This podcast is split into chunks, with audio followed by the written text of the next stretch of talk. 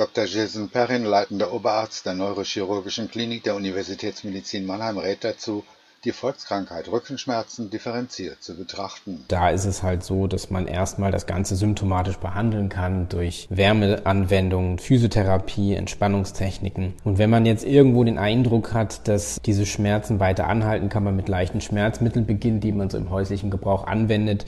Wenn man dann merkt, dass es anhält, sollte dann schon irgendeine Art Diagnostik betrieben werden, in der man die Ursache auf den Grund geht und diese dann vielleicht gezielt behandelt. Manchmal hilft aber nur eine Operation. Man geht das Ganze Ganze diagnostisch Schritt für Schritt durch. Und wenn wir sehen, dass es eine behebbare Pathologie gibt, also ein behebbares Rückenleiden durch Druckerscheinungen auf Nerven im Bereich des Rücken oder des Rückenmarks, dann sollte man die operative Therapie anraten. Da ist es insbesondere wichtig, dass die symptomatische Therapie in so einem Fall, wenn man eine klare Diagnose hat, dann das Ganze eher nur aufschiebt.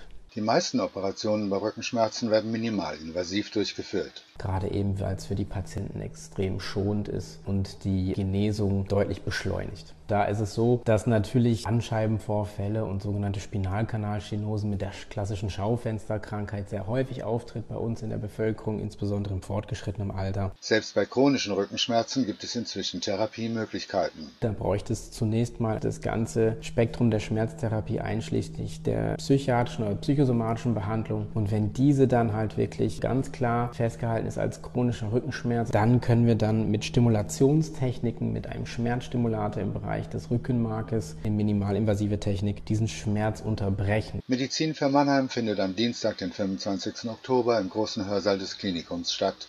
Der Eintritt ist frei, Tickets können unter www.medizinfürmannheim.de bestellt werden. Die Vorträge werden auch live ins Internet übertragen. Joachim Kaiser, Universitätsmedizin Mannheim